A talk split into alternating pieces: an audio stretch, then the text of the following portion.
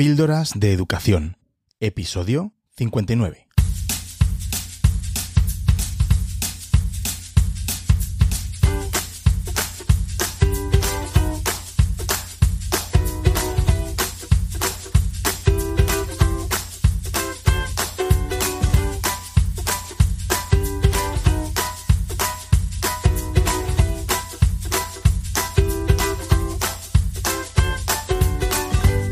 Estás escuchando Píldoras de Educación, un podcast sobre innovación y cambio educativo.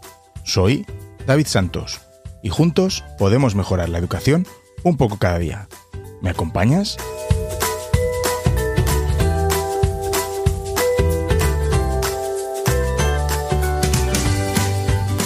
Hola, bienvenido, bienvenida a mi rinconcito en el que juntos pues aprendemos y reflexionamos sobre esta pasión nuestra que es la educación.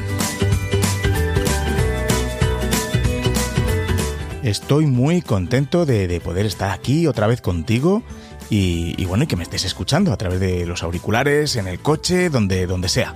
Pero bueno, me hace muy feliz que estés ahí y que, pues eso, pues que reflexionemos juntos.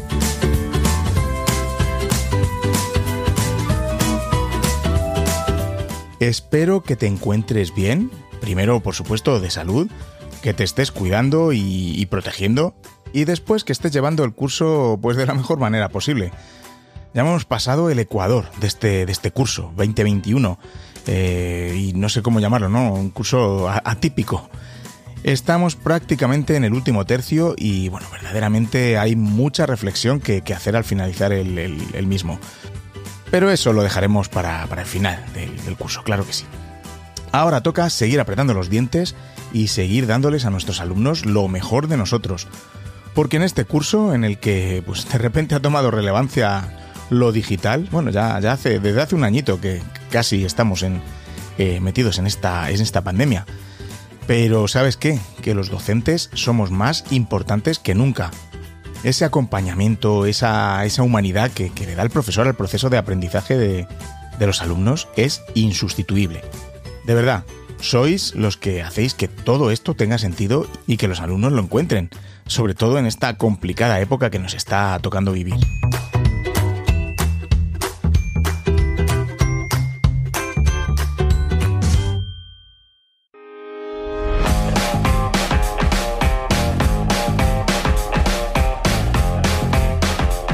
Píldoras de educación con David Santos y estamos inmersos en plenas vacunaciones contra el coronavirus a, los docentes, a, aquí en España al menos. Y bueno, pues como no podía ser de otra forma, pues no exento de polémicas, claro. La vacuna que nos están poniendo, la AstraZeneca, pues, bueno, pues tiene, tiene efectos secundarios, y tiene, tiene ciertas reacciones que, bueno, que se están viendo a las 24 horas más o menos de, de ponértela y, bueno, hombre, pues no todo al mundo le, está afectando igual y no en todos eh, los que se han vacunado se han manifestado estos efectos secundarios. Pero resulta que a cualquier otro colectivo que les vacunan y tienen que faltar a su puesto de trabajo por fiebre, malestar, eh, bueno, por, la consecuencia de, ponerse esta vacuna, pues no ocurre nada, es normal y, y, bueno, pues eso exactamente, pues es lo que es, está. Pero en las noticias sale que miles de profesores están faltando a su puesto de trabajo y bueno, ya nos tildan de llorones y, sale a reducir el tema de las, de las vacaciones, que, bueno, que parece un tema que, aburre y es un tema ya de ignorantes y, y, bueno, pues de no tener ningún otro argumento. Pero bueno, basta ya, hombre, ya, ya estamos un poco cansados de esto. Y claro, ¿por qué sale a la prensa? Pues, hombre, porque, porque en la genial estrategia de vacunación, pues han llamado a muchos profesores del mismo centro a la vez. Y claro, la mayoría tiene que faltar el día siguiente o los dos días siguientes, con el consiguiente problema que se nos queda en los centros para atender a todo el alumnado. En mi centro, mm, a día de hoy que estoy grabando este podcast, solo han habido dos profesores, un profesor y una profesora en concreto, que no han tenido efectos secundarios duros, ¿no? Porque sí que, se han sentido más cansados o un poco más débiles, pero bueno, pero no han faltado. Así que bueno, pues nos las estamos viendo y deseando para realizar las sustituciones eh, y atender a, nuestros alumnos.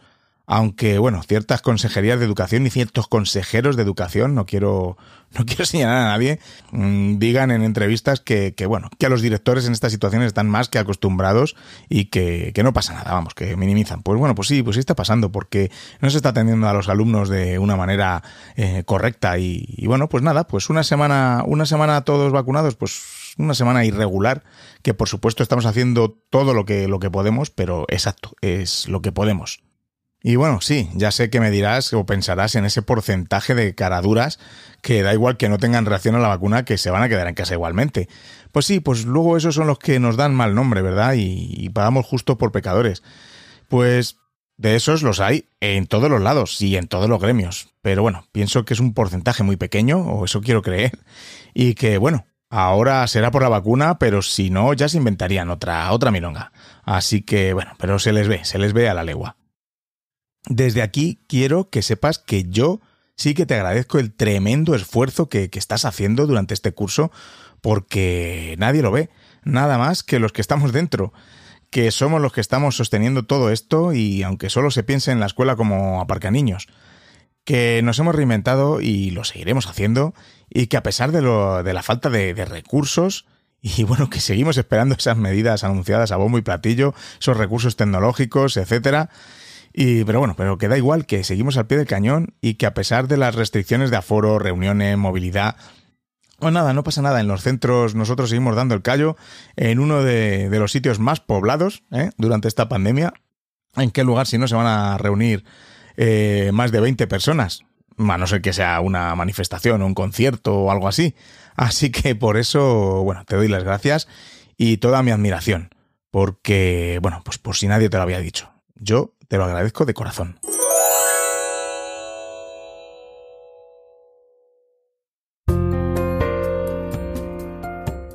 Y hoy quiero dedicar este episodio a todas las maestras y profesoras que, que, bueno, pues tradicionalmente han sido más numerosas en nuestra profesión y que hacen una fantástica, una excelente labor, nos enseñan tanto y bueno, pues juntos aprendemos mucho. Este episodio se publicará en torno al Día eh, Internacional de la Mujer y lejos de polémicas con manifestaciones, sí o no, pues bueno, esta igualdad que, buscamos, esta equidad de género, debemos demostrarla cada día, ¿no? No, son, tan solo el, el, 8 de marzo, que está muy bien celebrarlo y que, y suene fuerte, ¿no? Eh, y que resuene por todo, por todo el mundo.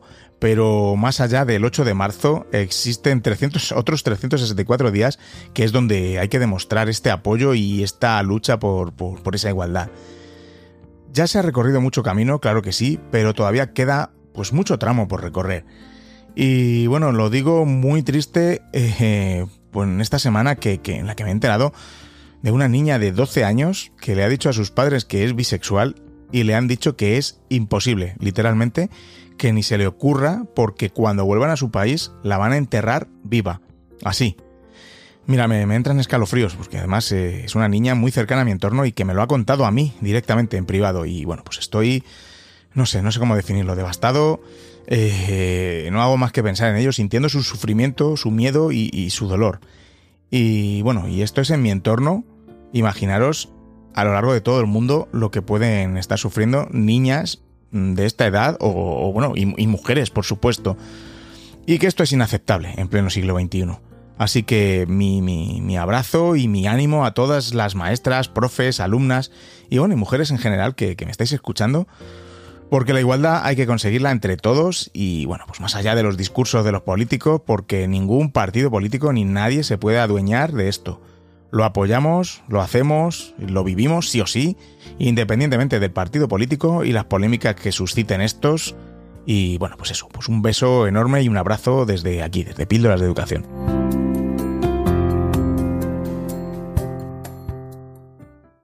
Hoy toca episodio en el que contesto preguntas, o bueno, más bien, más que preguntas, eh, reflexiones sobre correos, ¿no? Porque no hay, no hay mucha pregunta en los correos. Os agradezco infinitamente vuestros mensajes, vuestras preguntas, vuestros correos, tanto eso al correo electrónico como las distintas formas de contacto que están en píldorasdeeducación.com como en las redes sociales, tanto en Twitter como en Instagram. Ya sabéis que soy arroba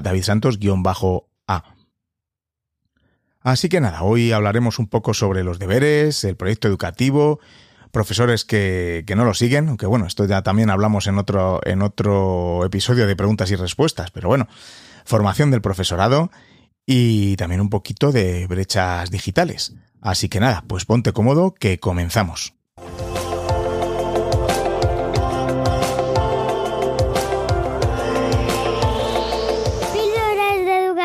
David Santos. El otro día en Instagram publiqué una foto de un paseo por el campo que di con mis hijos e hice eh, adjunta pues una reflexión en torno a los deberes y a la necesaria desconexión que, que necesitamos eh, pues a salir del cole, ¿no? Tanto profes como alumnos, por supuesto.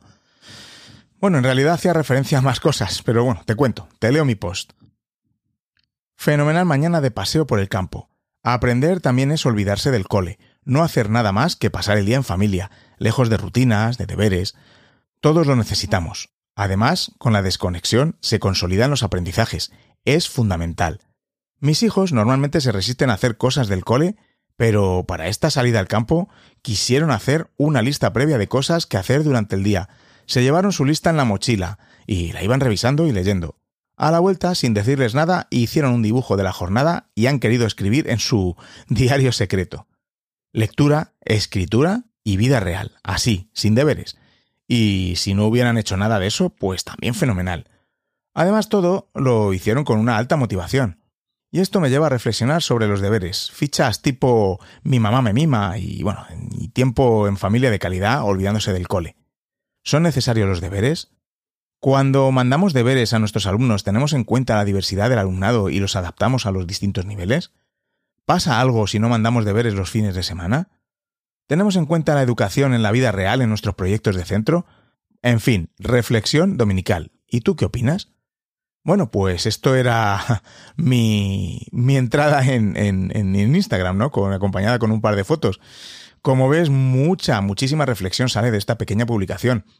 Y bueno, hubo varias contestaciones a ella que, que, no voy a leer aquí, porque podéis verla en mi cuenta de Instagram si queréis. Eh, os dejaré el enlace a la misma en las notas del episodio, que ya sabéis, en las notas del episodio en piedreseducación.com barra podcast barra 59. Y bueno, pues también tuve un par de mensajes privados que, que os paso a leer. El primero de Miguel, que me dice, Hola David, primero quería darte la enhorabuena por todo lo que compartes. Te sigo hace tiempo y me parece alucinante el contenido de tus podcasts. Oye, pues muchas gracias, Miguel.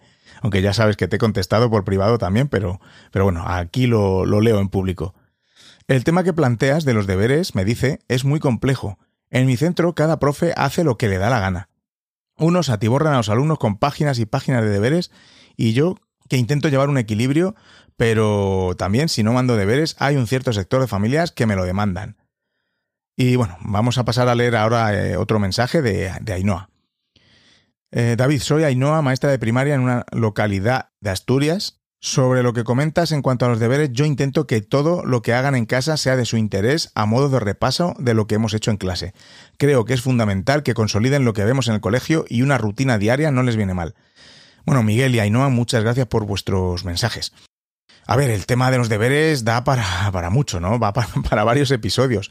Y bueno, en este sentido voy a resumir un poco mi opinión sobre el tema que, que ya lo hice en el episodio número 7. Fíjate, estamos en el 59 y esto hablé de ello en el 7 y bueno, pues no ha cambiado ni un poco mi opinión con respecto a entonces. Vamos por partes. Mm, en primer lugar, como dije en mi publicación de Instagram, creo que la desconexión es totalmente necesaria. Y más aún dependiendo del método que se siga en el aula. Sí, has oído bien. Si en el aula seguimos un esquema más tradicional, por, por llamarlo de alguna manera, en el que el alumno es un ser pasivo, lo único que, hace es estar sentado y recibiendo las grandes y magistrales lecciones de sus profes, que no digo yo que estos profes sean grandes docentes, ¿eh? Y sepan transmitir de una manera sensacional las cosas, que seguro. Pero bueno, una cosa es transmitir y explicar, por mucho, por muy buen profe que seas, y otra que el 100% de los alumnos te estén escuchando, entendiendo y o asimilando ese trasvase ¿eh? genial de sabiduría. Después les ponemos una serie de tareas normalmente mecánicas que siguen sin tener sentido para el alumno, que les obliga a volver a estar sentados otras horas más después de las que ya ha pasado en el cole. Evidentemente el niño estará deseando desconectar de esto y hacer lo que, lo que más le interese, ¿no? Sus hobbies. Pues no te pasa a ti, pues a mí sí, a mí sí. Yo estoy deseando llegar a casa y hacer cosas que no sean del cole. A veces no lo consigo, por supuesto. Como te digo, como adulto muchas veces necesitamos no hacer nada del trabajo, simplemente estar en familia, con tus amigos, o, da igual, viendo una serie, leyendo. Ya sé que precisamente tú, que pasas horas preparando materiales y, y pensando la mejor forma de llegar a tus alumnos, pues nos pasa a muchos, como te estoy diciendo. Pero piensa en la sensación de tener la mente en el momento, en estar con tus hijos, en estar con tu mujer, con tu madre, eh, bueno, lo que sea, sin nada más que pensar. Pues a mí me parecen momentos de liberación y, bueno, hasta terapéuticos, ¿no? Eso es lo que yo siento cuando me pasa.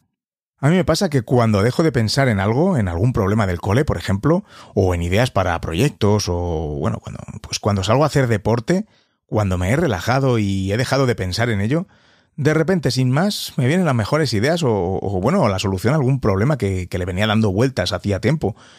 Y bueno, pues esto no hubiera ocurrido si, si sigo ahí dándole vueltas a lo mismo. Pero vamos a los deberes, que me voy al tema. Si decidimos que queremos poner deberes a nuestros alumnos, deberes o como lo queramos llamar, que mira que, que deberes no me gusta esa palabra, pero bueno, primero debemos pensar si esto va a provocar una desigualdad entre nuestro alumnado, porque sí, eh, debemos estudiar y tener en cuenta el entorno familiar en, nuestro centro y la edad de nuestros alumnos. En el caso de alumnos de infantil y primaria, que no son nada independientes en realizar sus tareas y, bueno, que dependemos de un adulto para, para que las hagan la mayoría de las veces, ¿sabemos si en su casa tienen el espacio y el tiempo necesarios para, para hacerlo? En el caso de mi centro, por ejemplo, hay niños que no pisan su casa hasta las tantas de la noche porque, bueno, pues es cuando viene su madre o su padre de trabajar, en muchos casos están aparcados en, pues en cualquier sitio o incluso esperando en la calle. ¿eh? Y sí, así es. Es una realidad. Y desde luego los deberes no tienen que ser una razón más para marcar o abrir más esa, esa brecha que ya existe. ¿Le ponemos a ese alumno que no puede hacer los deberes hasta las 10 o 11 de la noche una mala nota o un cero porque no lo ha traído? Después voy a otra reflexión. Los deberes es un momento académico que, que, que no podemos controlar. Me explico. Tú no puedes asegurar al 100% que esa tarea la ha hecho el alumno. Si ha recibido ayuda, si directamente se la han hecho, entonces ¿qué sentido tiene calificar los deberes? Si ponemos mala nota al alumno que se ha esforzado pero los trae mal hechos, y premiamos a los que lo traen perfecto pero no sabemos si lo han hecho ellos, en fin, no sé, esta es mi reflexión, no sé qué, no sé qué piensas tú. Está claro que todo lo que ponemos en práctica eh, pues nos ayuda a mejorar nuestras habilidades y los alumnos no son menos pues mm, si haces más sumas, si practicas más, aprenderás a hacerlas mejor, es evidente. Si lees mucho, pues te convertirás en, un buen lector, ¿no? O un excelente lector. Pero el debate no es ese.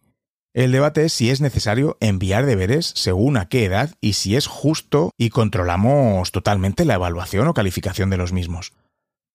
Otros temas a la hora de proponer tareas para que los alumnos hagan fuera del contexto del centro es ¿Diseñamos estas tareas atendiendo a la diversidad de nuestro alumnado o son de talla única para todos lo mismo? ¿Son tareas mecánicas y sin sentido? Otro aspecto importante a tener en cuenta es el tiempo que pueda pasar un alumno en su casa con estas tareas. Siempre recordaré un profe que, pasó por mi cole que dijo que a sus hijas les marcaba un tiempo máximo para hacer cosas del cole. Este tiempo iba aumentando pues un poquito, ¿no? Según iban haciéndose mayores. Decía que cuando pasaba ese tiempo las mandaba a jugar o a hacer lo que quisieran y él mismo le terminaba las tareas. Y bueno, pues sus hijas han acabado sus carreras exitosamente, no ha pasado nada y los deberes no han constituido una barrera para, para su éxito. Eh, bueno, y hay muchos otros factores determinantes, por supuesto. En mi cole llegamos a un acuerdo en cuanto a los deberes. Me parece muy necesario un acuerdo de este tipo a, nivel de centro, para que no ocurra que, por, ejemplo, el de quinto A envíe 10 páginas eh, del libro de texto y el del B prácticamente nada. Bajo mi punto de vista, todo el centro debe tener un criterio común. Bien, pues el acuerdo es eh, que llegamos en, mi centro es que lo que se lleven para casa a los alumnos, primero que no se van a llamar deberes, se van a llamar tareas recomendadas. Y bueno, pensarás que es una tontería, pero ya el cambio de término eh, dice mucho, ¿no? Es una, es una intención y por supuesto que no serán en ningún caso evaluables. Evidentemente por las razones que te he dado hace un momento, y más en mi centro en el que el nivel social y cultural de la mayoría de las familias es pues eh, tirando abajo, ¿no? Además, se ha establecido una serie de tiempos aproximados de realización de estas tareas en casa, pues para si los profes envían algo, hay que calcular pues cuánto más o menos se puede pasar el niño haciéndolo. Aunque esto, como te puedes imaginar, es muy subjetivo. Porque, por ejemplo, mientras mi hija se concentra y te hace unas sumas en 10 minutos, mi hijo se levanta mil veces, o no se levanta, o se queda mirando arriba pensando en sus cosas, que se parece mucho a mí, y puede tardar una hora. Eh, pero bueno, que más o menos nos da la medida por edades para intentar organizar el trabajo en casa, que si es que hay. Sé que el tema de los deberes es un tema muy polémico y que probablemente tú pienses algo distinto. Lo que está claro es que es difícil acertar con las necesidades de, todos los sectores implicados, incluidos los alumnos, que bueno, pues deberían ser los más importantes. Y por supuesto, es vital analizar el entorno y tener en cuenta las características y necesidades de los alumnos de, tu centro en particular y sus familias, como hemos hecho en mi centro. Vamos ahora con un correo electrónico que me envió Laura. Buenas tardes, David. Mi nombre es Laura y soy profe de primaria en un colegio público de Madrid. Hace relativamente poco me enganché a tus píldoras y la verdad es que me encantan. Llevan mucha reflexión y estoy de acuerdo en prácticamente todo lo que dices. Muchas gracias, Laura. Este curso me ha tocado ser coordinadora de formación en mi cole y hemos optado por un formato de seminario al que nos hemos apuntado 8 profes de 33 que somos. Estamos emocionados con la formación de este curso que va sobre aprendizaje cooperativo. Pero claro, es muy difícil instaurar esto como centro, ya que la mayoría no se apuntó al seminario porque, bueno, pues no necesitan los créditos o simplemente no les interesa. Es verdaderamente difícil llevar un cambio al centro y que no seamos simplemente francotiradores como dices tú. No te voy a preguntar cómo lo habéis hecho en tu cole, porque lo cuentas muy bien a lo largo de tus podcasts. Simplemente quería desahogarme un poco y compartir contigo la sensación de desazón y ganas de tirarlo todo por la borda y hacer lo que yo crea conveniente con mis alumnos. Perdona la parrafada. Muchas gracias y enhorabuena por el trabajo que haces. Eh, Laura, muchísimas gracias por tu correo y por tus palabras. Y bueno, pues lo que cuentas es un fiel reflejo de lo que ocurre en tantos y tantos centros, ¿verdad? Hay varias reflexiones que sacar con, respecto a lo que me cuentas en el correo y bueno, voy a darte mi opinión, que por supuesto es mi podcast y estoy hablando yo aquí, así que es mi momento, ¿no? La primera reflexión es en cuanto a, la formación docente. Somos muchos los profes a los que nos encanta formarnos, probar cosas nuevas y actuales, porque, bueno, evidentemente la sociedad evoluciona y la escuela también, aunque, bueno, pues muchos se empeñan en que continúe atrapada en siglos anteriores. El caso es que la formación del profesorado solo depende de que el profesor quiera hacerla, claro. Y esto es un, bueno, pues un claro impedimento para que progrese cualquier proyecto educativo de, un centro. En este caso, Laura y algunos compañeros se están formando en aprendizaje cooperativo, aspecto que, que bueno, el cooperativo me parece fundamental en cualquier proyecto de centro, Creo que esto, que el aprendizaje cooperativo, pues debe ser la base de todo lo demás, ya sea una enseñanza más tradicional o que se trabaje por proyectos. Eh, bueno, hombre, si es esto último, mucho mejor, ya sabes, ya me conoces. Pero en el caso concreto del aprendizaje cooperativo, eh, siento decirte, eh, Laura, que, que solo con que lo hagan algunos no va a llevar a ninguna transformación significativa en cuanto a centro, entiéndeme cuando realmente tiene impacto esto es cuando hay una cultura de cooperación en todo el centro. Y por supuesto empezando por los profesores. Los alumnos que, hacen un año de aprendiendo por cooperativo, pero al curso siguiente ya les ponen en filas y el cooperativo se queda como un, un sueño, ¿no? Pues de verdad que, que no va a tener impacto en ellos. Pero un niño o una niña, cuando realmente interioriza esta metodología, es cuando un curso tras otro lo experimenta y lo adopta casi ya como, como un modo de vida, ¿no? Y ya no digo cuando un profesor que da clase a un grupo de alumnos intenta hacer cooperativo y otro de los profesores de esa misma clase no lo hace e incluso recoloca las mesas cada vez que entra y separa los grupos. Pues mira, pues, eh, pues esto no puede ser. A ver, Laura, con esto no quiero desmoralizarte ni nada parecido. Aunque, bueno, probablemente a estas alturas lo mismo has parado el podcast y ya has tirado los auriculares. Pero no. A ver, en serio, no. Eh, está claro que, la transformación de la cultura de un centro, mm, del proyecto de un centro, es un tema complicado. Y bueno, yo ya lo he comentado por aquí alguna vez y vuelvo a repetir como en ocasiones anteriores. No quiero que esto sea objeto de polémica porque tampoco la busco, pero en los públicos, a la hora de una transformación o mantenimiento de un proyecto educativo, pues lo tenemos más difícil. O bueno, mejor dicho, tenemos unas dificultades eh, bastante distintas a las que tienen los colegios privados o concertados. Eh, de verdad, sin ánimo de polémicas, que no me gusta meterme en este tipo de polémicas, porque bueno, es que no debe haberlas, hay que mirar la realidad. En nuestro centro, que ya sabes que es público, nos ha costado muchísimo esa transformación. Vamos, sangre, sudor y lágrimas. Y, no te digo nada, ya mantenerla. Precisamente por eso mm, llega profesorado nuevo cada curso y, bueno, sin estar formados en, lo que llevamos nosotros años ya haciendo. Tenemos tejida una red de, ayuda entre los propios profesores y desde el equipo directivo procuramos que cuando llega un profe, un profe nuevo esté, por ejemplo, con uno de los antiguos para que lo mentorice, ¿no? De alguna manera. Pero hay gente que, se niega a dejarse mentorizar o que se niega a hacer, porque los hay y lo sabemos, lo sabemos. Y bueno, también hay profesores que llevan muchos años eh, que no están de acuerdo con las líneas de, un proyecto educativo, aunque, aunque votaran que sí en su momento. Y bueno, pues esto es difícil de mantener, esto es un quebradero de cabeza constante. Y bueno, pues lo digo desde una posición en la que, bueno, en mi colegio no nos podemos quejar o no me puedo quejar porque la verdad es que se ha creado una cultura y un ambiente que, bueno, pues el que llega se ve arrastrado por, por ese huracán, ¿no? Y, y, funciona muy bien. Pero bueno, todos los cursos con esto de cambio de profesores, pues tenemos algún caso. Pero es que casualmente no es por la metodología en concreto. Bueno, algunos sí. Pero pues muchas veces la experiencia, la verdad es que te hace ya que veas con la actitud con la que entran algunos, ya sabes cómo, cómo va a acabar el, el, curso. Y, y bueno, pocas veces nos equivocamos y es una pena. Por eso digo que en los centros concertados y privados la dinámica es totalmente distinta. Los que trabajáis en ellos me lo podéis decir. Y no digo que no tengan sus dificultades, que claro que las tendrán o las tendréis, eh, los que me estáis escuchando, que trabajáis en, este tipo de colegios. Y, bueno, por supuesto que lo sé porque yo también he trabajado unos años en un concertado y mi mujer actualmente lleva, lleva años ¿no? trabajando en la escuela concertada. Y además tengo buenos amigos trabajando en privados también. Por supuesto, cada cole, cada centro es un mundo, cada privado tendrá sus características, cada concertado y cada público. Lo bueno que tenemos en común que todos estamos para lo mismo, y esa es la concepción que tiene que haber. Pero, bueno, a lo que voy, que, se me va, que se me va. si, en un privado o en un concertado tienen un determinado proyecto, a ti no te contratan y después coges y te niegas a seguir dicho proyecto, porque evidentemente ahora estás en la calle después, a la mínima, ¿no?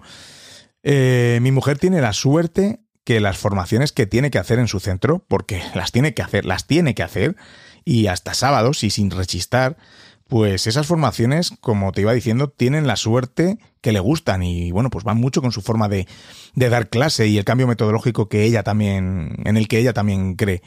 Y bueno, y afortunadamente estamos de acuerdo los dos, ¿no? Imagínate lo que sería aquí en casa. Pero, pero bueno, más aparte, eh, también en los, en los, privados, pues más de lo mismo, ¿no? ¿Cómo van a contratarte en un cole privado si te vas a negar a seguir lo que dice su proyecto educativo? Impensable, ¿verdad? Pues en los públicos sí que ocurre. Y bueno, pues yo pienso que no debería ser así. Porque los proyectos educativos en los colegios públicos los montamos las personas o los montan las personas que, están en el cole, los que llevan tiempo en el colegio y que se ha apostado por un determinado tipo de metodología o unas peculiaridades. Y, bueno, pues evidentemente no se puede cambiar el proyecto por cada profesor que venga a cada curso que, no esté de acuerdo. Y, por ejemplo, ¿qué ocurre con las familias que eligen nuestro centro por, por el proyecto educativo? Pues eso, pues reflexiona tú mismo sobre las repercusiones que tiene todo esto, ¿no? Y estoy hablando del caso, por ejemplo, de, mi centro, que decidimos quitar libros de texto y enseñar y aprender a través de, proyectos y cooperativo. Pero otro ejemplo es que si tú vas a un centro que trabajan con libros de texto de una determinada editorial, pues no llegas y dices, no, no, yo me niego a trabajar con este libro porque a mí es que me gusta más esta otra editorial. Pues, pues no, es una decisión que se tomó desde el centro, el equipo de profesores, y no se puede cambiar cada curso. De hecho, hay una norma, ¿no? Creo, no, me, no recuerdo bien eh, dónde está y si ha cambiado, porque con todo el jaleo que está cayendo últimamente ya ni me acuerdo, pero mm, que decía que, que, una vez elegido los libros de texto no se pueden cambiar en cuatro años eh, aquí en España. Mm, o aquí en Madrid, claro, que aquí tenemos las divididas las competencias en educación por las autonomías. Pero, en fin, ¿no debería ocurrir lo mismo o algo parecido con los que no trabajamos con libros de texto? ¿No debería pasar eso también con los proyectos educativos en general de los centros? Que, tengan un mínimo que, tenga que cumplirse.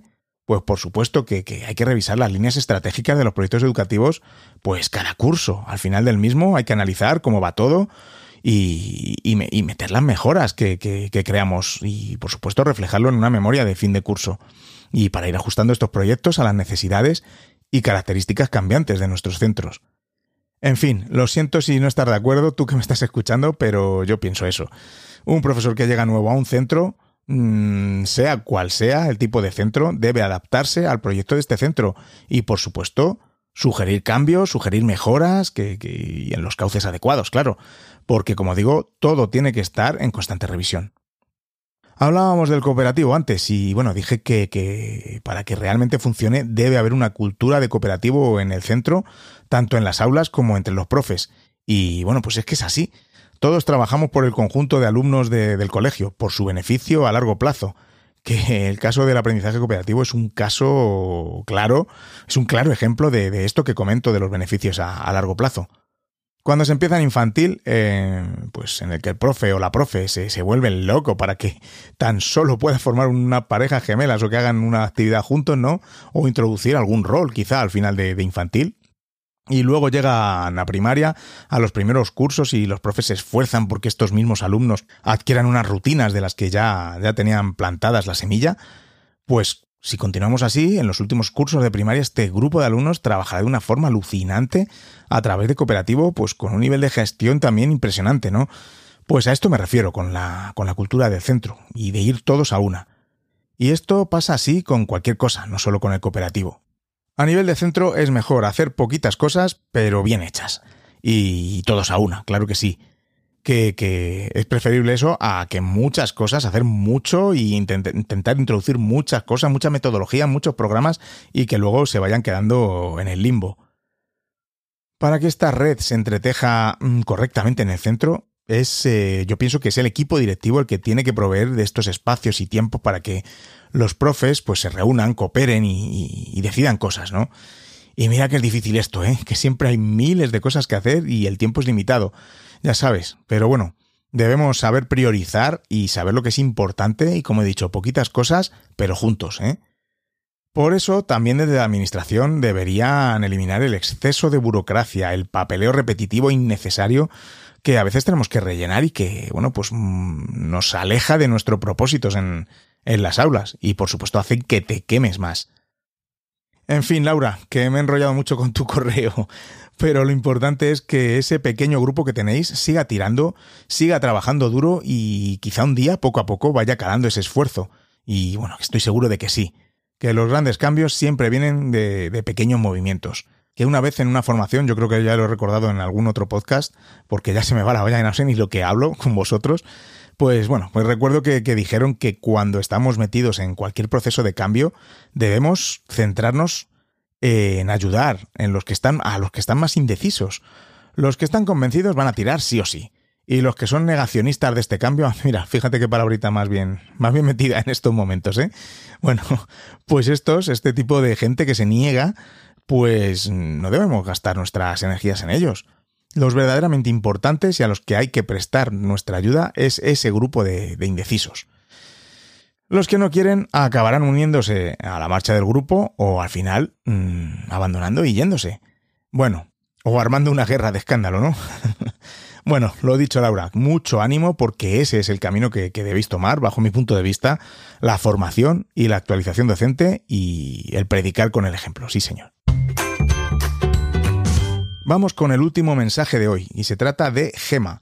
Gema me escribe un mensaje privado por Instagram y me dice, David, gracias por tu podcast, me inspira y me anima a seguir adelante, sobre todo en esta época tan complicada que estamos viviendo. Me han encantado los episodios que has dedicado a la competencia digital. Me siento muy identificada con lo que cuentas, tanto en estos episodios como en los que publicaste durante la cuarentena, en cuanto a la desigualdad que provoca la educación no presencial. En nuestro colegio también tenemos un perfil de alumnos y familias que no tienen dispositivos ni conexión a Internet. Durante el confinamiento del año pasado lo pasamos bastante mal, la verdad, e hicimos lo que pudimos. Pero es que este curso también está siendo duro y difícil con confinamientos de clases sin que encuentren los niños con dispositivos para seguir las clases. Además, en el cole tampoco tenemos wifi ni dispositivos, solo los que buenamente tengan los profesores. Un saludo y muchas gracias por todo lo que haces por la educación. Jolín, pues muchas gracias, Gema. Eh, bueno, a ver, esto, esto lleva para mucho también. Siempre digo lo mismo, ¿verdad? Pero es que es verdad. Es cierto que en esas condiciones es muy complicado el seguir la educación a la que nos hemos visto abocados, ¿no? Eh, a seguir. Evidentemente, primero está las infraestructuras, tanto en el centro como en casa, pues una conexión a Internet, incluso electricidad, ¿eh? que no lo tenemos en cuenta, pero hay muchas familias que no cuentan con electricidad. Eh, hay que salir un poquito de nuestro mundo, de ver un poquito más de nuestro, más allá de nuestro ombligo, y hay bastantes familias que, por supuesto, si no tienen electricidad, ¿cómo van a tener una conexión a Internet? Y ya menos dispositivos, claro. Esta es la brecha más evidente, la más visible y que sí que representa un problema y es generadora de, desigualdades y bueno, pues de ello hemos hablado largo y tendido en varios episodios. Pero hay más brechas en esta digitalización de la educación y que quizá no se hable tanto de ellas. Una de ellas es la brecha de la competencia digital, de las habilidades que, tenga cada uno en cuanto a tecnología. Y es que una vez superamos la barrera de la conexión a Internet y la disponibilidad de dispositivos, pues esta competencia digital también genera desigualdades. A ver, me explico. En primer lugar, están las habilidades digitales de los alumnos y de sus familias. ¿Realmente tienen esas destrezas para seguir una educación a distancia o remota o como la queramos llamar? Para los más pequeños se necesita que su mamá, su papá o el que sea, ¿no? de su familia o en su casa esté acompañándole y ayudándole. Y esto es muy complicado en ocasiones ya sea por temas laborales o por los mismos o por temas de competencia digital de la familia. En mi cole hay familias que ya no saben si meter la contraseña de Classroom o la de la plataforma de la comunidad de, Madrid que se llama Raíces. No saben si que para acceder al correo o al drive de sus alumnos es la misma cuenta. Me preguntan que, dónde está la, aplicación Classroom o que dónde está el drive, qué, qué contraseñas son. Bueno, un largo etcétera. Y claro, esto genera desigualdades y siempre van a caer las familias que están en una situación de más vulnerabilidad. También hay un problema con la competencia digital docente, y ya lo sabes. Sé que en este año hemos avanzado mucho, pero es que hay muchísimas carencias en cuanto a la formación en tecnología y, claro, en cuanto a estas competencias digitales de los profesores. Y esto lo enlazo un poco con lo que me comentábamos en, en los primeros mensajes, ¿no? De, de Ainhoa y de Miguel en cuanto a la formación. Si con la que está cayendo un profesor o profesora no quiere formarse en cuanto a tecnología, pues eso. Entonces, ¿qué hacemos? ¿Cómo avanzamos? ¿Qué va a ofrecerles a sus alumnos cuando estén en confinamiento o cuando caiga una nevada histórica o, bajen extraterrestres a acampar a sus anchas? Yo qué sé, porque vamos, ya no se sabe qué más puede ocurrir. Pues evidentemente sus alumnos estarán en una clara desventaja con respecto a los alumnos de un profe más capacitado digitalmente. Y ojo, no digo que la tecnología sea aquí lo esencial, que se pueden hacer muchas otras cosas sin necesidad de estar en una videoconferencia o usando una presentación o usando la tecnología. Pero evidentemente sabemos que nos ayuda. Y bueno, voy a mencionar aquí también una, una tercera brecha que se origina de, pues, de una nueva ignorancia ¿no? que surge en esta era digital y que es la brecha de, los datos. Eh, ¿Sabemos dónde nos metemos y qué se hace con nuestros datos? ¿Leemos las condiciones y las políticas de privacidad de las distintas plataformas o las aplicaciones que usamos? Y sobre todo sabemos para qué se usan nuestros datos. Pues sí, este es un tema preocupante y bueno, muy largo como para comentarlo aparte, pero es que en este sentido se puede llegar hasta, por ejemplo, influir en la opinión de las personas. Por eso nuestros alumnos necesitan un acompañamiento en el uso de Internet, porque es lógico, son niños y debemos guiarles y mostrarles el camino adecuado. Pero esto solo puede pasar si nosotros sabemos, no somos ignorantes al respecto. Y hay mucha gente, docentes y no docentes, que no se preocupan por sus datos. Dicen, bueno, ¿a mí qué me van a quitar si yo no comparto nada? Bueno, pues hay muchos tipos de datos, ¿no? Y las consecuencias que tienen cederlos así sin más son, son, bueno, pues son grandes, ¿no? Y como digo, a datos no solo me refiero a que pongas tu nombre o tu correo, no, porque también son datos cada me gusta que le das, cada vez que paras tres segundos más en una foto de Instagram, bueno, y un largo etcétera. No digo que sea malo, pero que debemos ser conscientes. Y bueno, también hay un mal generalizado en, en, ver un comentario en una red social y, bueno, tomarlo como noticia. Hemos contrastado la veracidad de esta noticia, se han consultado otras fuentes, pues bueno, pues eso es una habilidad muy importante, una competencia muy importante a desarrollar en nuestros alumnos dentro de nuestros proyectos, el pensamiento crítico.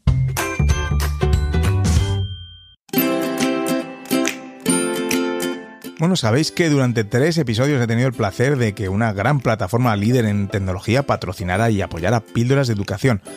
Pues bien, ahora el patrocinio corre a cargo de mis otros dos podcasts. Pues claro que sí, le vamos a dar un poquito de bombo aquí también.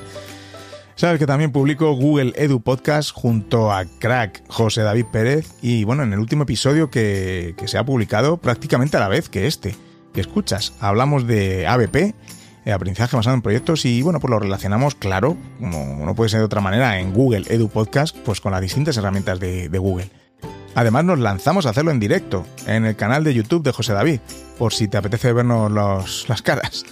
A ver, me gustó, me gustó bastante la experiencia, aunque bueno, yo soy más de audio y no tanto de, vídeo, en lo que José David es un crack, pero bueno, estuvo, estuvo bastante bien. Aunque bueno, al final se me cayó la conexión y vamos, que nunca me pasa y me pasa cuando justo cuando estamos en directo. Pues ya sabéis, ley de Murphy. Y por supuesto también mi podcast sobre productividad y tecnología beta permanente. En el último episodio que publiqué cierro la serie que dediqué al uso del iPad como dispositivo principal y bueno, el episodio anterior a este, que hice un experimento de episodio, bueno, experimento, eh, haciendo un resumen del libro Hábitos Atómicos de James Clear y la, bueno, la verdad es que ha tenido bastante aceptación. Así que bueno, voy a adoptar ese formato y publicaré más episodios, pues resumiendo libros que, que nos ayudan y nos hacen ser más productivos.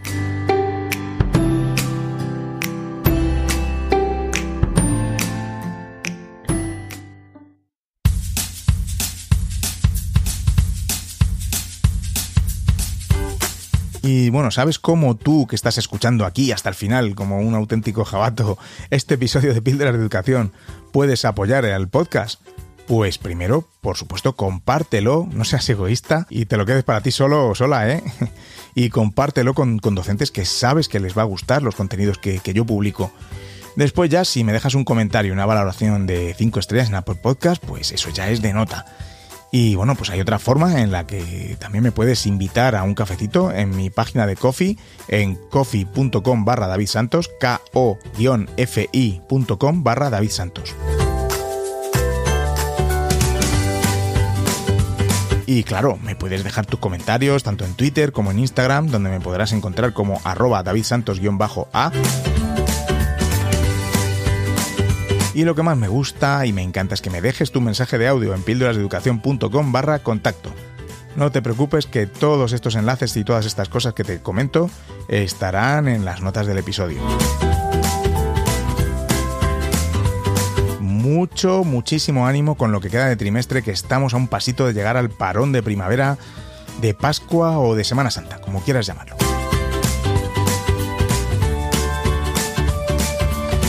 Muchas gracias por escuchar y espero tener otro episodio preparado en breve. Y bueno, estate atento, suscríbete en tu podcatcher a Píldoras de Educación y no te lo pierdas porque estoy preparando, bueno, algunos con, con sorpresas.